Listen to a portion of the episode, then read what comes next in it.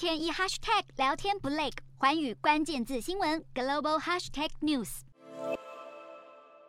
女王驾崩消息传出后，八号英镑兑美元也走低，甚至一度跌到一点一四六关口，创下两年半新低。不过，伊丽莎白二世在位期间，不但全力投入公务，更擦亮了白金汉宫的招牌，使得王室摇身成为英国观光业的一大亮点。而伊丽莎白二世的肖像不止与英国人民的日常生活紧密相连，更作为大英国协的门面，出现在超过两百多个国家。出现在超过二十多个国家所流通的一百多种钞票上，像是女王戴王冠的肖像，是在一九五二年第一次出现在香港港币的纸钞上。而随着查尔斯三世继承为英国国王，英国流通货币包括纸钞和硬币也即将展开大改版。无独有偶，英国的邮票和邮筒也即将改朝换代，未来发行的新邮票将不再是正面朝右的女王头像剪影，而将是印上新国王的肖像，并且预计将按照传统改为脸部正面朝左，而新药桶也不再印上象征伊丽莎白二世的 EIIR，将会换上新国王的密码。